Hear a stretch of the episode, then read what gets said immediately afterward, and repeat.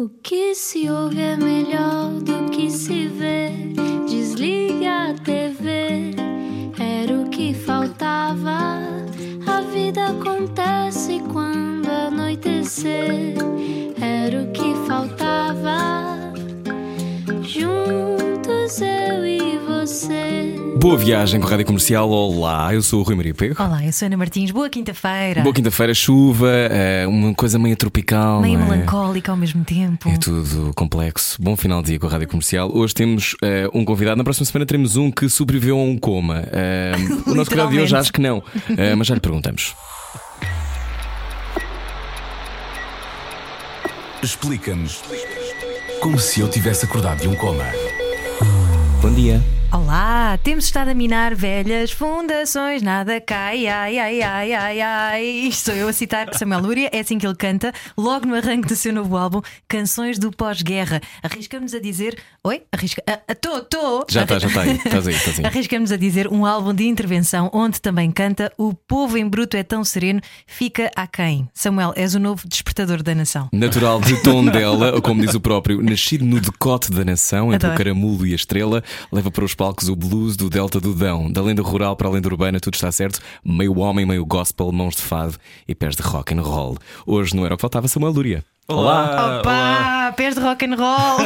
Lamento muito não, não ter, eh, nunca ter passado por um estado de coma. Eh, Para a próxima vez que vocês me convidarem, eu vou Por esforçar favor, para trazer por alguma favor. Embora, embora haja alguma. Um coma é um caso generalizado eh, nas intenções. Nas Uau. intenções uns dos outros. Há um coma, adormece- é uma dormência Há uma latente dormência. na sociedade. Bem-vindo à Rádio Comercial. Olá, muito obrigado por me receberem. É claro que sim. Eh, parabéns por este Canções do Pós-Guerra, já lá vamos. Quando é que descobriste que tinhas pés de rock and roll? Eu acho que foi na adolescência quando os pés mexiam para além da vontade ou até do controle. Quando comecei a ter bandas, ia para palco e de repente havia Uhum. ali qualquer coisa de Elvis a despontar da, da pelvis para baixo. Uhum. Um espasmo, não é? Sim, eram mesmo espasmos, que são coisas que eu ainda hoje não controlo. Elvis da pelvis de Tondela. Como é, como é que se cresce em Tondela? Uma maravilha, não é? Cresce-se muito bem, sim, sim. E eu cresci mesmo lá, eu fiz-me lá, eu, eu deixei Tondela só há 20 anos, para aí, eu fiz-me mesmo, fiz-me homem em Tondela uh, e cresce-se bem, ainda por cima, sendo uma terra. Hoje em dia, com o futebol, ouve-se mais falar em Tondela. porque Temos É verdade. na primeira divisão.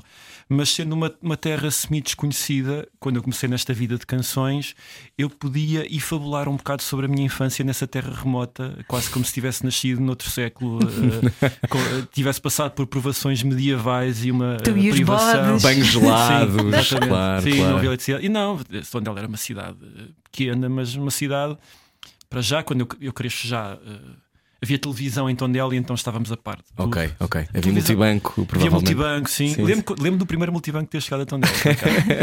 Mas depois até eu fui adolescente e aparece a internet na adolescência e então Tondela era uma cidade como outra qualquer e eu não, não, não estava de facto privado de nada. Embora isso não favoreça a lenda que eu às vezes tento criar em torno do- deste beirão empedernido que, que, que sou, mas sou por eh, sou mais por eh, roupagem do propriamente por convicção ou por condição. E cozes a lenda porquê? Porquê que inventas a lenda?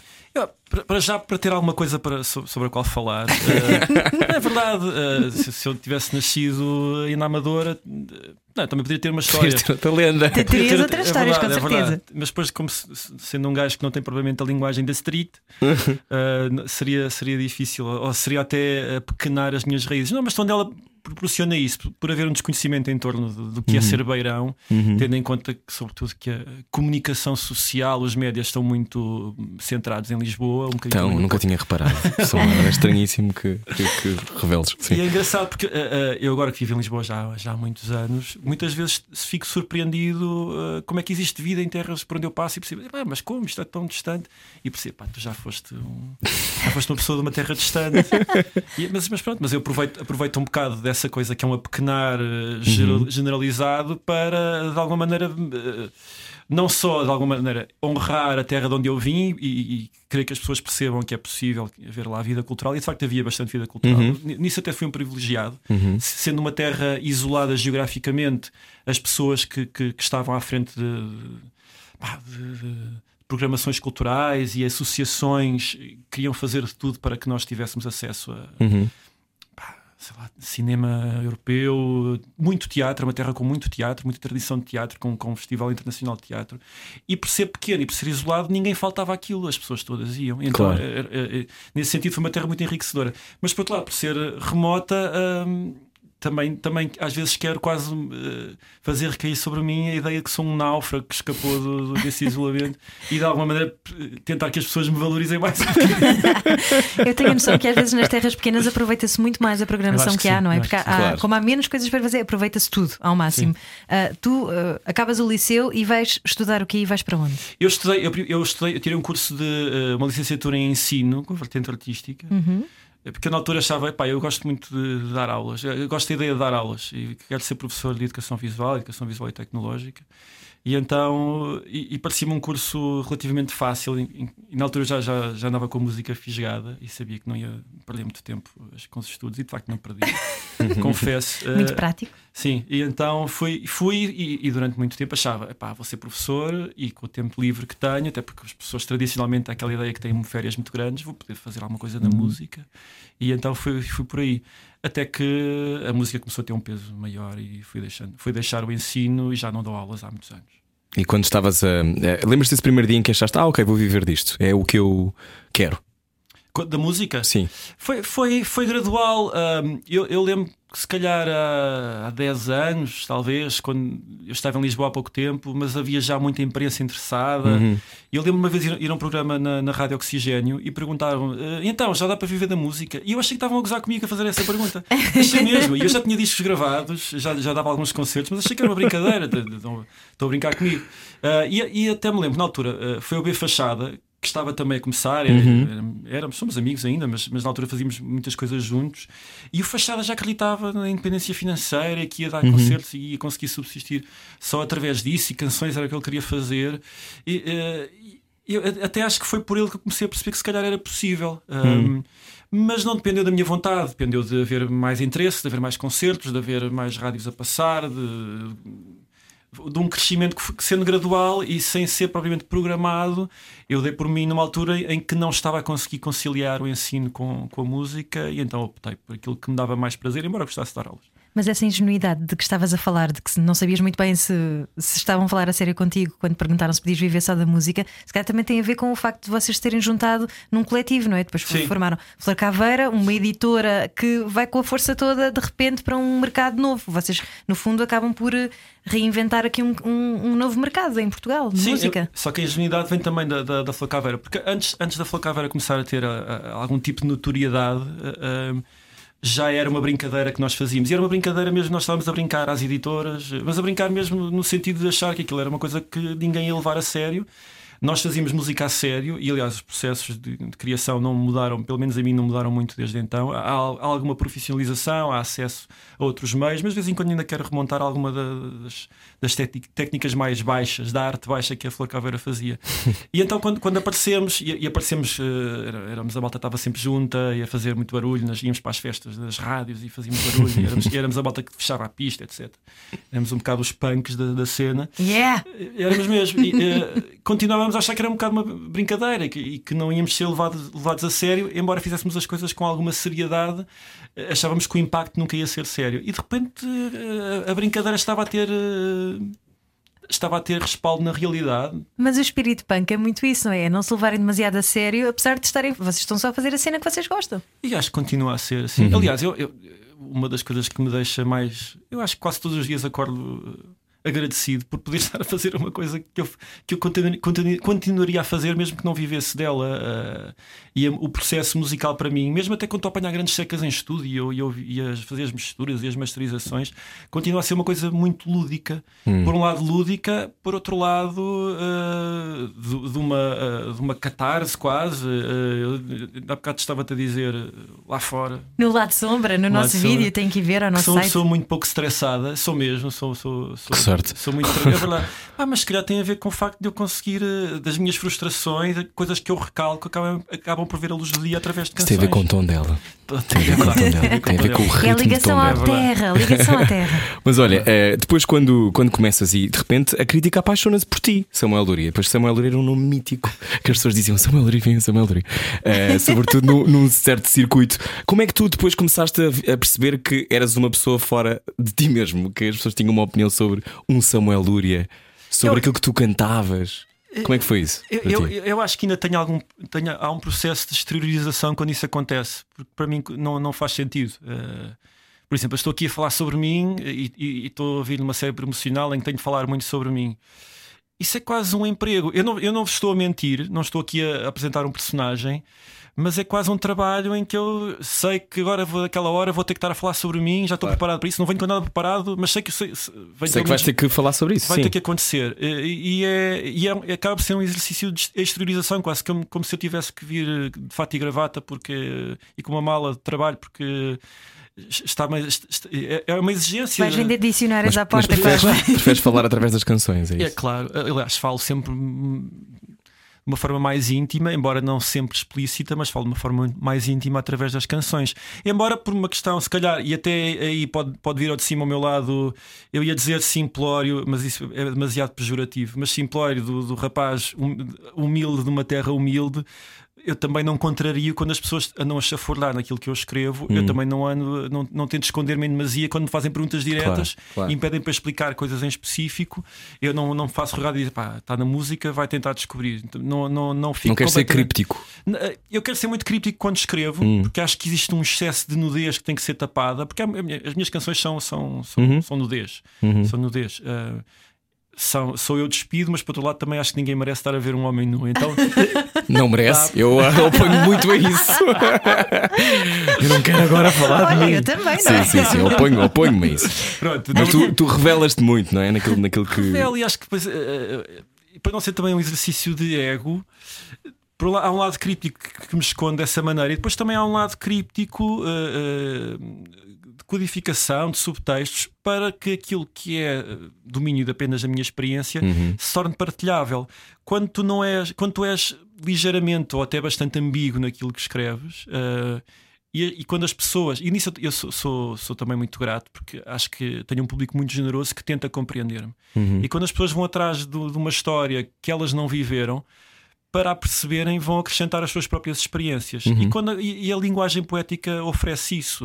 Eu posso estar a contar uma história minha, mas como a, a, poet- a- a- poesia torna a coisa um bocado ambígua, a- torna o que para mim é objetivo em subjetividade, Uhum. as pessoas vão preencher com as suas experiências e, e então eh, reconstroem, entendem à, à- à medida que quiserem.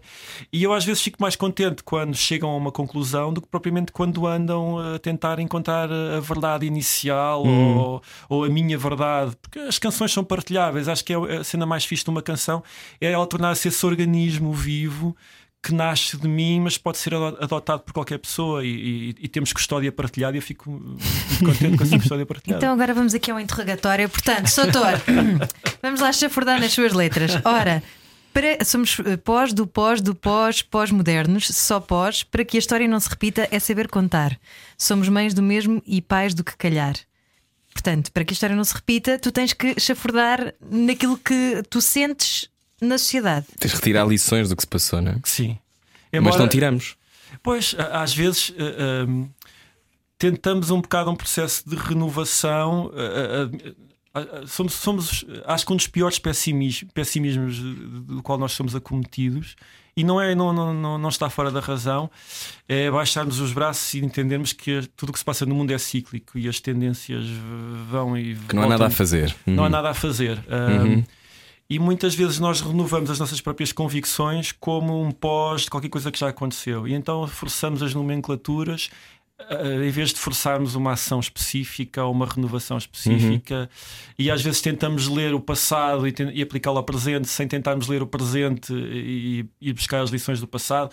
E pronto, e, e acho, acho que temos um excesso, queremos um excesso de protagonismo que paradoxalmente entrega os nossos defeitos às eh, se calhar, falhas milenares e, e- e procuramos eh, postar em nós as qualidades, o que quer que seja, quando às vezes devíamos fazer o, o exercício inverso, que é procurar em nós os defeitos e perceber porque é que os nossos defeitos nos levaram a, a- a cometer os mesmos erros do passado. E depois caímos nesse jogo das, do- dos somos os pós isto, pós aquilo, achamos sempre que estamos um passo à frente do que quer que seja e redundamos a ser nada mais do que pós. E algum live otimista no, no meio disso tudo? Espero que tenham o carro parado para destrinçar este raciocínio de Samuel Luria na rádio comercial. Ele, ele é muito eloquente, ok? Espero que estejam num semáforo. Não, mas isto numa, numa perspectiva de. Há algum otimismo, há uma perspectiva evolutiva naquilo que nós Mas estamos temos a medo viver. do corte para fazer completamente diferente, não é? Eu acho que, também, Acho que sim, Acho que é sim. isto. Mas, há, mas, há, mas há otimismo. Aliás, eu, eu sou incapaz de, de escrever discos. Eu falo de escrever em discos mais do que escrever canções, porque eu gosto sempre de.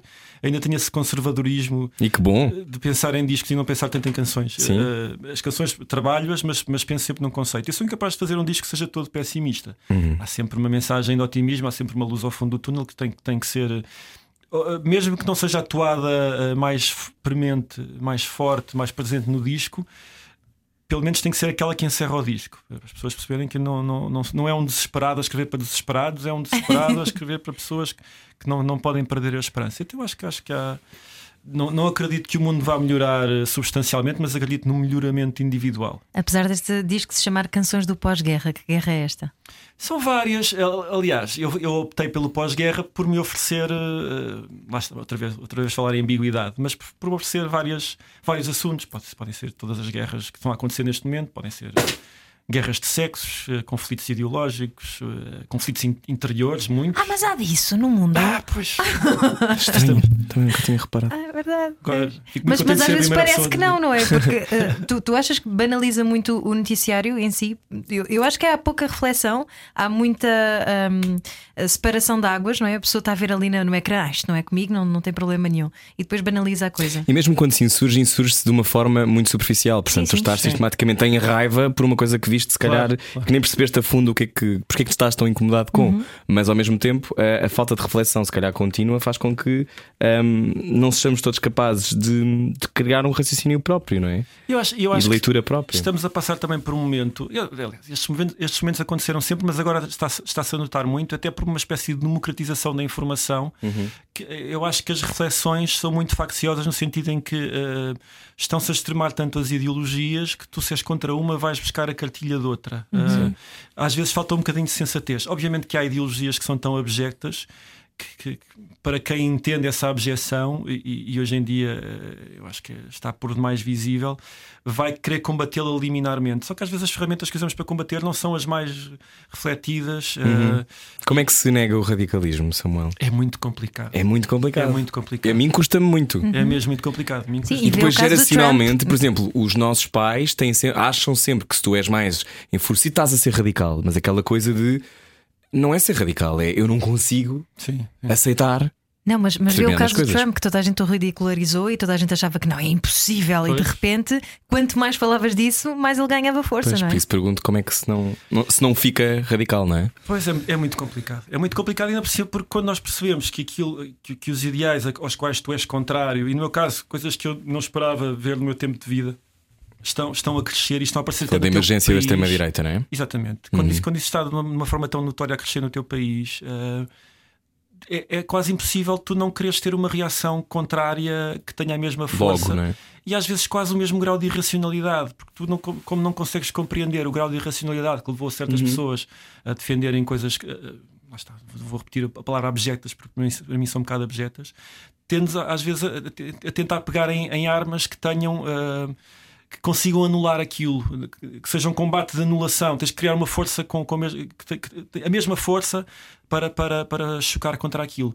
E, e eu acho que isso te retira, hum, para já, um poder de reflexão sobre as armas nas quais tu estás a pegar. Uhum. E por outro lado, e é uma coisa que me aflige eh, cada vez que penso nisso, é, é, um- é uma demonização muito rápida de quem pensa de uma forma diferente daquilo, daquilo que Sim, pensa. sim, sim. É o bem versus o mal, mas dentro daquilo que é a tua leitura. E há, e há coisas que Sempre, eu acho que não são, eu- há coisas que eu acho que são mal. E, E são, e são, isso eu concordo é, também. É, é muito difícil tu não entenderes aquilo como um mal, mas eh, tens de pensar como é que a pessoa caiu naquele mal, como é que a pessoa foi tentada, como, quais é que foram os medos que foram acionados para que uma pessoa chegasse ali. Uhum. E de repente eu, eu começo a pensar. Eu, se calhar, em alturas da minha vida, poderia ter resvalado para algumas, algumas das imprecações e, e fazer parte de algumas das turbas que hoje em dia se estão a, a, formar contra coisas que eu acho que são, são caras e que devem ser mantidas na, na sociedade. Por exemplo, a, a questão da extrema-direita está a ganhar muito, muito relevo em Portugal. Claro, lá está a acionar alguns medos, mas também com um discurso clássico de combate à corrupção, uhum. uh, combate às vezes até à burocracia, a questão dos nossos, dos sem-abrigos nossos, podemos cuidar primeiro dos nossos. Demagogia, não é? é? Coisas demagógicas, mas que partem de partem de... que são replicados ad eterno, não é? Que já foi feito. Mas que partem de coisas que claro. são, fazem sentido. Pá, e que são medos muito primitivos, nem... muitas vezes, não é? Medos primitivos de se eu não tiver, se eu não tenho para mim, como é que estamos a dar aos outros? Coisas tão básicas que depois não têm nada a ver, não é? Que são coisas, não é por receberes um, um refugiado de guerra claro, que quer dizer claro. que vais ter trabalho. As coisas não são assim. E, mas depois tu percebes, mas as pessoas que estão a ser conduzidas por esses caminhos não partem sequer de um fundo mau. É, é, é, é paulatinamente vão sendo levadas para um extremismo e eu acho que considerar uh, o teu adversário como alguém que está errado e não como alguém que é uh, uhum. como um vilão, eu acho que ajuda também uh, não só eu não diria moderar, porque há coisas em que nós não devemos ser moderados para contrariar isso, mas acho que ajuda a que as tuas armas de combate tenham em consideração que tens que abater ideologias, não, não tens que abater não, alvos, não, não tens que abater pessoas. Não uhum. podes usar os mesmos mecanismos, não é? Sim, sim, sim, sim. Estamos à conversa com Samuel Lúria e de repente isto ficou pesado. Uau! Uh, o era que faltava. ideologias com Samuel Lúria. A seguir, continuamos este workshop de desmontar ideologias. Venha daí, há mais depois disto sua cabeça. A vida é agora. Era o que faltava. Na Rádio Comercial. Boa viagem. Boa quinta-feira com a Rádio Comercial. Hoje está cá Samuel Lúria, novo álbum Canções do Pós-Guerra. O teu primeiro álbum foi em 2003? É verdade. O Caminho Ferroviário Estreito. Sim. Há 17 anos que fazes Muitos álbuns. Muitos anos. Uh, uh, se, se, tu me perguntasses se o meu primeiro álbum foi só em 2009, eu também responderia sim. Eu já estou, já estou vencido pelo cansaço. Porque eu, eu, tenho, eu tenho uma discografia uh, longa. Para mim ela é toda oficial, mas uh, muitas vezes na imprensa começam a contar só a partir dos discos que foram lançados comercialmente. Ok. Porque em 2013 esse caminho ferroviário estreito era uma coisa que era vendida em concertos só. Uh, era uma edição, uma edição de 500, que já esgotou há muitos anos. Eles eram todos desenhados à mão, os discos uhum. eram todos desenhados à mão, era, uma, era mesmo artesanato puro. Uau! Para mim é um disco, faz parte da minha discografia. Por mas... ti ou pelos teus alunos de artes visuais? não, era por... era por... não deixava isso esses, esses sacaninhas. mas por acaso, olha, a capa desse disco foi feita. os discos eram desenhados, as bolachas, os, as uhum. rodelas, os CDs, mas a capa foi feita numa sala de professores. num programa terrível com as fontes que tinha à disposição. Ainda hoje me rio cada vez que vejo a fonte que eu usei. Não era Comic Sans, espero não era, não era, não era, mas era, era, quase tão mau. Estamos a conversa com o Samuel Luria, canções do pós-guerra. Já estávamos aqui a, a desmontar ideologias. Um, tens um, uma música muito bonita que, eu, que, vamos ouvir daqui a pouco que se chama Cedo, com a Monday, uhum. que é super talentosa, eu gosto muito dela, é. extraordinária. Um, quando estavas a imaginar este disco, ela é a tua única, é o único featuring. É, é, é embora eu, tenho, eu faça uma, uma polícia que é às vezes ter pessoas importantes a fazer coisas que não têm tanto relevo nos discos. Ah, por exemplo, o Miguel Araújo toca, toca guitarra numa canção. Onde é que... Não diz aqui. Não, está na capa porque não, não é um featuring. Claro, eu sei, uh, oficial. Eu já, já no meu último Mas álbum. Olha que isso ajuda a vender, Samuel Lúria. Vamos, vamos lá ir. Preciso. Olha, Miguel Araújo está nisto. Mas já, já no último disco tinha, tinha o David Fonseca a tocar bateria numa canção. Ah, vai ser genial. Agora, porque isso, isso não é desprestigiar as pessoas. Eh, ah, claro que não. As pessoas, pelo contrário. Nem eles se importam, claro. E é aproveitá-las para, para mostrarem também um lado que é menos conhecido. E, e eu tenho, tenho, todo o orgulho em poder ter amigos tão talentosos e que concedem claro. os seus talentos aos meus discos. Claro. Estamos hoje aqui a abordar estas canções do pós-guerra. Um, tu, tu, quando, tu começaste a escrever isto muito antes do, do confinamento e da pandemia. Sim, sim, sim. Foi em 2019, não é? Uh, e de repente achaste isto profético quando acabaste? Pois, uh, uh, isso, isso se calhar vai um bocado bater na conversa que estávamos a ter há bocado. Uh, uh, muito, muito daquilo que, que, explodiu ou até implodiu nos últimos meses, potenciado pela, pela pandemia, estes, e lá estão os conflitos ideológicos, até os conflitos raciais. E as nossas guerras interiores, não é? E essas guerras todas são, são, é, é matéria que já estava pronunciada e prenunciada em 2018, uhum. 2019. Aliás, de, desde 2016 para cá, que tem sido um mais do que patente, já deixou de ser latente. Uhum. E então a- as coisas extremaram-se. Mas extremaram-se com, com dados que eu já tinha, ou seja, sou, sou um oráculo muito fraquinho. Isto era, isto era tudo Não é só o oráculo de Bellini, é o Oráculo de oráculo de Samuel Samuelini. Lúria. Olha, aqui há uns Urini, tempos disseste sim. numa entrevista que há canções que já não cantas, a autocensura não é má e a sensibilidade é mais importante do que a graçola.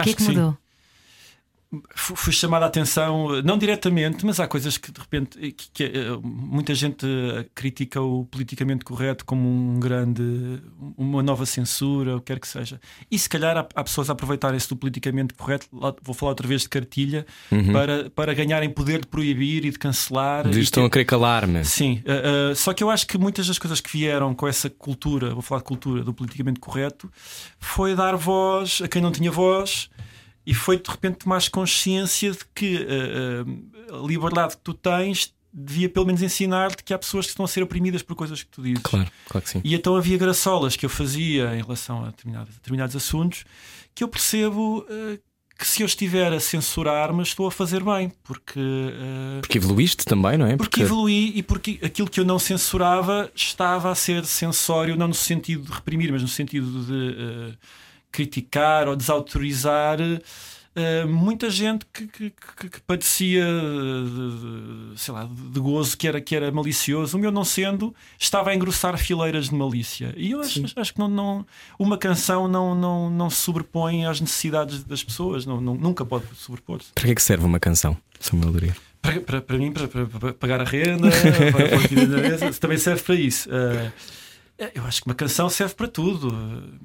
Uma canção é uma forma de expressão, pode ser, mesmo que seja um veículo ah, às vezes muito primário e muito imediato de quereres, quereres fazer parte de- do mundo da música, tem toda a validade na mesma. E uma canção de amor que, que, que rime todos os verbos no infinitivo é uma canção de amor válida, é de uma canção que complica e que fala de amores mais difíceis. Acho que uma, uma canção serve mesmo para tudo. No meu caso, lá está, serve para. eh, eu acho que serve para essa catarse que há bocado falava, eh, embora não seja consciente.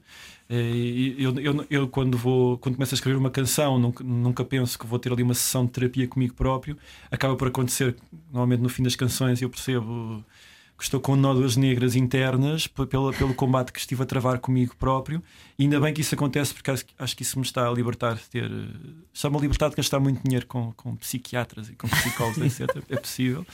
Uh, tem essa funcionalidade, mas tem, tem a funcionalidade de comunicação, claro. É um, é um meio em que as pessoas discutam. uh, e podem discutir, mesmo que às vezes discutem com, com uh, ouvidos mocos que só estão a preencher uh, o seu espaço en- entre ouvidos com, com, com uma musiquinha, quase como se estivessem no elevador. Se calhar há sementes que ficam, e se ficarem, temos essa responsabilidade de deixar sementes que, que produzam bons, boas, boas plantas, bons frutos. Quais é que são as musiquinhas de elevador que tu mais gostas? Tens que ter um guilty pleasure. De Ah, não, tenho, não tenho muitos guilty pleasures musicais, porque tudo aquilo que eu gosto, e gosto muito das coisas que às vezes parecem reprováveis ou com, com muito. Ou que não- Mais pop, se calhar, não é? desprovidas de gosto, são coisas que eu assumo como gostos oficiais. Não tenho. Não, Ai, sou, bom. Já não tens essa coisa do. Bom. sinto nada culpado. Ah. Houve uma fase, eu acho que há 10 anos era mais premente isso, Era, não é? era, De Só era. podes gostar daquela banda, não podes gostar É, daquele se diz isto publicamente, as pessoas olham de lado. Havia muita separação entre o alternativo e Sim. o pop. E eu- Sentes isso hoje, não? Da mesma maneira. Não sinto tanto, eh, embora acho que ainda existe, existe muita, muita coisa que é gostada por ironia. Eu, por ironia, acho que não gosto de nada assim musical. Eu gosto, eu, eu gosto, gosto muito da música ligeira e até a pima, porque gosto, às vezes, até como, como fórmulas musicais. Por, por exemplo, eu, eu lembro isto, isto voltando a- a- aos tempos da Flor Caveira. Houve uma altura, ali finais de 90, início do, do século, que nós andávamos a ouvir muito o, o Rapaziada Vamos Dançar do, do Emanuel. porque era- Lindo. Era um disco de- de- em, que, em que muitas vezes os riffs se repetiam. Rapaziada. Era- mas Não, o disco mesmo todo em si era, era um disco de riffs repetitivos, mas aquilo era quase uma fórmula punk de, muito direta, era uma coisa divertida, fazia-te dançar, porque não, porque não gostar daquilo? E não havia qualquer, não havia, não havia ironia. Eu sou muito fã do Marco Paulo, mesmo do Marco Paulo da fase, eh, a fase mais foleira dos anos 80. Gosto mesmo muito, eh, acho que é um, é um dos nossos maiores crooners de sempre. Aliás, acho que é o único crooner que nós Acho temos. que é mesmo. É mesmo. Sim. Gosto. E, estiveste também no Deixem o Pimba em Base. Aliás, nós falámos Sim, contigo sim, sim, no sim. Pois Campo foi, pois Pequeno. foi. Foi o primeiro Estavam concerto pós-pandemia, não é? Ah, Quer dizer, pós-pandemia não, pós-confinamento, assim é que é. Sim. No Campo está Pequeno, aqui. em junho, dia 1 de Ou junho. como alguém disse, a pandemia. Sim. Um, e desde então, muito poucos concertos também, não é? Sim, muito poucos. Ainda por cima, tendo em conta que estou a lançar um disco e normalmente há uma agenda sempre mais preenchida, já sempre um planeamento de, de sítios onde vais mostrar o disco. E é, é compreensível, mas não, não há tantos concertos. Mas não há esmorecimento, ou há? Da tua parte. Não, não, pelo contrário. A, a- a ideia de haver poucos palcos disponíveis faz com que eu eh, entesoure estes que, que sei que vão acontecer. Sei, sei lá se vão acontecer. Mas pelo menos os concertos mais próximos, os concertos de lançamento, eu acho mesmo que vão acontecer. E estou, Claro. Estou super motivado. Aliás, há, boc- há bocado estava a dizer, estava a dizer também lá, lá fora, que não gostava Eles falaram de muito lá fora. Ah. Foi no lado sombra. Ah, tem que ver no Instagram da Rádio estava a dizer que não, não, não gostava nada de ensaiar, mas agora até para os ensaios estou, estou cheio de pica, sério. Ele disse uma coisa muito engraçada: que ele, quando é para um concerto, está sempre pronto. Agora ensaiar, pá, nem Não, Ensaiar é uma seca, não é? Explica-nos. Porquê? Ensaiar Explica lá. testes- porque não é sério. Não é sério. É, É, Não é para ninguém. Não é para ninguém, é verdade, Pois. não é sério. É, estás, a, estás a repetir um exercício, estás a aperfeiçoar um exercício, estás a excluir da música o lado. Pá, é quase um lado espiritual quando estás em Sim, palco, sim, de sim, entrega eh, eh, e, e de música a acontecer, porque alguém. Pá, é, quase, é quase uma Coca-Cola não vai parar à tua boca se tu não. não- não- se não puxares pela palhinha. Claro. Pá, eu preciso da- das bocas a puxarem pela música. Então, no precisa, claro, todos nós precisamos de alguma palhinha. Ah, a, minha, a minha pergunta é, por exemplo, quando estás a dar concerto ah, e nos últimos anos isso popularizou-se, antigamente não era assim, ah, tu de repente vês uma fileira de telemóveis. O que é que achas disso? Eu já- Vai- vais ficar desfocado na maior parte destas fotografias, Samuel Dury, não é? Já E o sabes. som é péssimo também. O que é que tu achas mas, disso? eh, curiosamente, foi uma coisa que, que de- deixou de acontecer ou começou a acontecer muito menos nos últimos anos. Tenho. Sim. Hum. Ah, ah, aliás, ah, eu, eu começo a tocar com mais frequência num mundo já cheio de telemóveis. Sim. Não foi uma surpresa quando, quando vi a luz iluminar a cara das pessoas, Uhum. etc. Imagino para, para quem faça teatro seja uma coisa um bocadinho mais irritante. Sim, sim, sim. Mas lembro- e é lembro- proibido, de resto? Sim. Ah, ah, mas eu, nos últimos anos não só tenho visto menos isso, como há aquela coisa ah, quase, quase chata de chegares ao fim de um concerto que achaste que correu muito bem e ires para o YouTube e não haver vídeos, ninguém, ninguém fez vídeos daquilo. Às vezes querias ver as, as coisas como elas correram e não- já não deixou de haver vídeos, já, já não, menos gente a fazer Claro. vídeos dos concertos. Nos festivais, sobretudo festivais Sim, de verão, sim. continuas a ver muitas pessoas a viverem através dos ecrãs o que se está a passar e há sempre vídeos. Mas concertos de sala, etc. Havia sempre alguém que, de uma forma contrabandeada, roubava imagem e som e punha nas redes sociais, punha Uhum. no YouTube.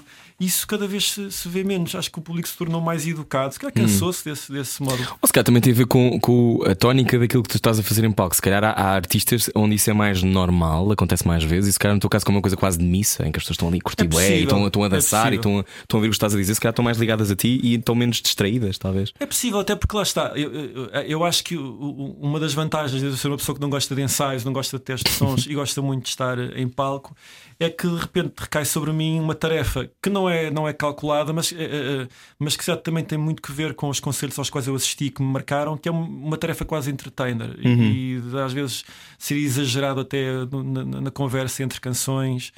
De querer que aquilo mais do que uma entrega de, de, ou de um debitar de, de um disco ao vivo que difere só porque há gente a mexer e há gente a enganar-se, haja também um lado de comunicação que é mais literal e não só é aquela subjetiva de eu achar que as pessoas estão Sim, a sim, sim. receber e que também estão a comunicar comigo ou de forma telepática ou através de aplausos ou através de assobios ou o que quer que seja. Há um lado mesmo que eu gosto de comunicar e eu fico muito contente quando as pessoas berram coisas para o palco que eu tenho a oportunidade de responder e esse, e esse é, sei lá, esse qu- quase burburinho do direto que, que há algumas pessoas na televisão que fazem, Sim, que sim, fazem sim. talk shows também podem sentir eh, Sim. do público ser um elemento presente. Eu Então gosto tu muito vais buscar coisas, sim. Ah, é, é fixe essa dinâmica. O que é que te muito- gritam mais do público? Era o que eu ia perguntar. Samuel? Coisas fixes que gritem para o palco. Ah, sei lá, ah, és muito lindo. não, mas o és, o és lindo é, é normalmente gritado por, por cavalheiros. És o maior. Essas, essas coisas um bocado que se, que se tornaram expressões banais para se dizer em Sim. concertos. E- e- mas sim, eu ouço muito isso. Às vezes há reações mais, mais espontâneas, ou às vezes que se eu faço uma piada no- no- entre uma canção, estou até ao fim do, do concerto a ouvir as pessoas a repetirem a piada para o palco, aproveitarem-se. Isso é fixe, isso é fixe Sim. não me chateia. Desde não... e, e nos últimos anos houve assim uma grupeta de miúdos que foi, que foi cantar o, o, o, o Thunderstruck dos, dos ACDC com, com Samuel. Não, não, não, não, não. Sobretudo nos, nos, nos festivais, quando há palcos ao ar livre, acontece mais isso. Isso é tão Muito fixe. bom. Estamos à conversa com o Samuel Dury e continuamos já a seguir. Venha daí boa viagem com a rádio comercial e atenção na estrada. Acabou agora uma relação? Não vai ficar sozinho. Era o que faltava. Com Rui Maria Peco e Ana Martins. Na comercial. Juntos eu e você. Boa quinta-feira com a Rádio Comercial. Ao final da quinta-feira hoje está connosco Samuel Lúria, apresenta canções do pós-guerra, novo álbum. Ahm, tu, quando acabas, por exemplo, uma relação, tens imensa vontade de ir logo escrever sobre isso ou nem por isso? Pá, eu sou casado há 17 anos, Ah, eu não sabia isto. Ok. isso é complicado falar de fim de relações. Bate mesmo certo com o início da tua discografia, curiosamente. É o amor que o inspira. Sim, mas é, é engraçado porque isso, isso levou-me. pá, é verdade que se calhar uma- do- com, com características muito menos vendáveis em relação à minha música, mas levou-me a escrever eh, canções de amor numa perspectiva completamente diferente. Eh, não de fim de relação, mas questão do compromisso, a questão de. Até, até eh, muita conjugalidade eu, eu meto, meto Uhum. nas minhas canções, porque acho que é um amor que é pouco explorado em, em música. A poesia. é mais chato, não é? é mais chato, sim, é mais É chato. Eu gosto, eu Mas gosto é de ser muito chato. bonito.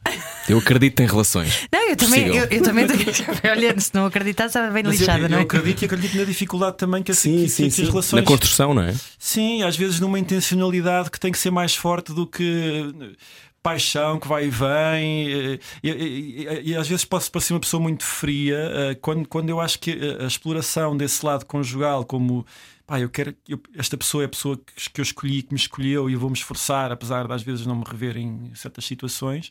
Essa, essa constância, para mim, é uma prova de amor. eh, Tão ou mais fogosa que aquela paixão inicial de querer estar sempre ao lado de uma pessoa. O- a intencionalidade, mais do que uma irracionalidade que tu, que tu, eh, com que tu acompanhas a paixão, a intencionalidade acho que, é, acho que é um amor muito bonito, é muito puro e acho que é pouco explorado musicalmente. Então o amor é uma escolha serena. Não- nem sempre serena, Uh, nem sempre uma escolha, nem sempre serena. Às vezes eu, eu, eu tenho esse lado quase uh, calvinista de achar que também fui escolhido para, para esse tipo de amor, mas, mas escolher às vezes é uma escolha, ficar, a permanência é uma escolha, a constância é uma escolha. Uh, a renovação uh, é uma escolha, não, não tem que ser só um sentimento, pode ser uma escolha. E eu acho que uh, a racionalidade aplicada ao amor uh, não está a enfraquecer o amor, está a fortalecê-lo, porque é racional, é intencional e é uma declaração maior do que um simples sentimento sobre o qual tu estás uh, uh, condicionado ou estás acometido. Ou não é? dominado, não é? Dominado, sim, sim. Sim, sim, sim. Isso é super interessante porque é uma coisa que é poucas vezes dita, não é? Aquela coisa de. Sim, sim. Não, não é o facto das pessoas não se quererem casar ou não, mas estamos a viver um momento em que as pessoas têm muita dificuldade na intenção. Sim, sim, não é? sim. Da escolha constante de, ok, eu acredito nisto, estou, esta, durante esta última fase não teve muito bem, mas eu continuo a acreditar. Ah, aliás, há pouco tempo entrevistámos o professor Daniel Sampaio e ele dizia que as pessoas agora à primeira crise separam-se. Exatamente. E que devem esperar pelo menos pela primeira crise passar. Sim. ok? Em 17 anos, ahm, qual é? Tens algum conselho para quem atravessa a crise e não sabe Samuel o que Lúria fazer? dá agora conselhos amorosos na rádio comercial. Podes, podes responder em forma de canção também, se Sim. quiseres alguma do disco que quiseres Não, queiras olha, sugerir. eh, eh, eu acho que é uma canção que vocês até vão passar a cedo. Eh, Sim, sim, fala, agora. fala sobre uma espécie de amor longevo e do, e do- e do prazer que é nós renovarmos-nos através do envelhecimento com outra pessoa. Eu vou chorar agora. Já vais chorar que já vamos passar a música. Olha, os- fizeste vários vídeos com a Joana Linda, certo? Sim, sim. Ah, para, para, este, para este Canções do Pós-Guerra, ah, que é um passeio teu por Lisboa, não é? É. E querias, querias fazer isto, querias o quê? Mostrar quase o poema que é uma cidade vazia? Sim, embora, embora eh, eu fiz os vídeos já depois de- de- do desconfinamento. Os vídeos foram feitos no início do verão, Eh, mas, mas os vídeos de alguma forma espelham aquilo. A a vontade que estava também latente no disco, era um disco que devia ter saído em, em março ou abril, não saiu porque ficámos todos metidos em casa, o disco também ficou metido em casa. então, agora que vou, vou ter uma componente visual, vai ser de eu andar pela rua, porque era, o que- era a vontade que eu tinha, era a vontade que também estava no, no disco. Então, é, é traduzir essa vontade num passeio contínuo por Lisboa. Uhum. E qual é a tua música preferida do álbum? Tens? É pá, não, não, não, não te consigo dizer. eh, São todos filhos, não consegues dizer nenhum. Não, isto, e como estou numa, numa, eh, numa altura promocional e ainda, por cima ainda não toquei muito, ainda, Ah, ainda não ok. toquei o disco todo. Normalmente o, o grande eh, fator decisório vai ser o palco. É que vou, Hum. vou perceber qual é a canção que me está eh, às vezes a custar mais. As canções custam mais porque percebi, eh, perceber, ai, pá, eu estava a sentir isto quando escrevi esta canção. E tens que reviver aquilo, não é? E às vezes só o sinto quando estou em palco, é verdade. Eh, Eu acho que É. só, só depois dos concertos de lançamento é que vou perceber, é pá, se calhar esta é a canção que eu vou. Olha, posso dizer-te que é uma canção tua que me serve de panaceia sempre que me sinto a encolher com medo, que é Eu só sei crescer. Obrigada por isso. Terapêutico. Sim, gospel de Samuel Luria. Um, olha, um, tu, entretanto, vais ter alguns concertos em breve, queres dizer-nos? Vais estar no, no Cubo Mágico em Viseu, é isto? Não, foi, olha, esse, esse foi adiado porque era, era um concerto ao ar livre e e estava mau tempo para o dia em que Ah, era uma tenda de circo, ok. Sim. sim. Daí ter sido cansado, sim, desculpa. Mas vou ter, vou, ter, eh, vou ter agora os concertos de lançamento no início de outubro, dia 6 em Lisboa, No Tivoli? pertinho no Tivoli, Uhum. e depois Casa da Música no dia 7. Vou, vou repetir a dose. Ok. E, hum, e tens muitas saudades do palco, imagino. Muitas saudades do palco e ainda por cima, eu já dei alguns concertos. Ah, mas ah, só dei um com banda, o resto foram formatos um bocado mais reduzidos. E estes concertos de lançamento vão ser não só com a banda, como vou ter ah, malta convidada e vou ter um coro de muita gente. Eu acho que vamos ser mais do que 20 em palco, na Uau. parte do tempo. Eu não sei como é que vamos ah, manter a distância de segurança. Usem, usem umas coisas do Hula Hoop, não é? Davas a sugerir isso no outro dia, não é? Acho que não- Exatamente. acho que não cabemos usarmos esse- essas coisas.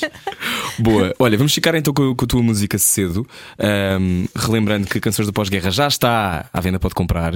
Ah, convém comprar, não é? Para Convém. estimular ahm, a indústria musical. pagar as contas. Ahm, até porque eh, foi um ano muito difícil. eh, foi um ano, é um ano muito difícil. Tu tens, achas que para o ano vai ser mais fácil? Ou não, tens, não consegues fazer essa É, previsão? é muito complicado perceber o que é que vai acontecer para o ano. Por um lado, aquele- aqueles indicadores também históricos de ah, para o ano há eleições autárquicas e as câmaras vão ter que gastar os orçamentos da cultura Uhum. e vão começar a comprar concertos. Mas depois tu não sabes como é que as salas estão preparadas ou se não estão, o que é que vai acontecer, se isto se vai haver vacina, se não vai haver vacina, se as pessoas vão ter dinheiro para comprar bilhetes. Não, não- Claro. não se, não se percebe. Por isso estou muito. É, é fixe porque isso de alguma forma obriga-me a concentrar muito no presente, nos concertos que eu sei que vão acontecer, ou Sim. pelo menos tenho, tenho a ideia muito eh, firme que vão acontecer, que são estes próximos, Uhum. Eh, e, e- e não, não, não estou a dar um passo maior do que isso, mas este passo acho que vai, que vai ser dado com. com Vou fazer muito estrondo com os pés nestes próximos concertos. Acho que precisamos vontade. todos de concertos, não é? Nós, nós temos falado muito sobre isto. Sim. Dessa coisa, desse encontro que, que, pá, que temos que sair de casa e temos que apoiar a música portuguesa, saia de casa. E na rádio comercial, agora cedo, Samuel Lúria com Monday. Quem não conhece a Monday tem de conhecer já, Tem mesmo de imediatamente. conhecer, sim. Eh, ela vai juntar-se a ti numa destas eh, apresentações. Sim, sim, já posso, já posso afirmar que ela vai estar comigo. Sim. Sim, com aquele seu cabelo à Rogue do X-Men, que eu adoro. adoro. Estou na rádio comercial cedo. Obrigado, Samuel Lúria. Obrigada, Obrigado, eu. Samuel. Compre canções do pós-guerra. Fica com cedo. Nós voltamos amanhã, entretanto, eh, às 8 da noite. Com Miguel Sousa Tavares. Que Ui. responsabilidade. Pois é, uma grande responsabilidade. Eu trago um escudo para a conversa. Vai valer a pena. Uh, ouça depois também esta conversa inteira em radiocomercial.ol.pt, na rádio comercial, como já tinha dito cedo. Até amanhã. Beijinho. Era o que faltava. Com Rui Maria Pego e Ana Martins. Juntos eu e você. Na comercial.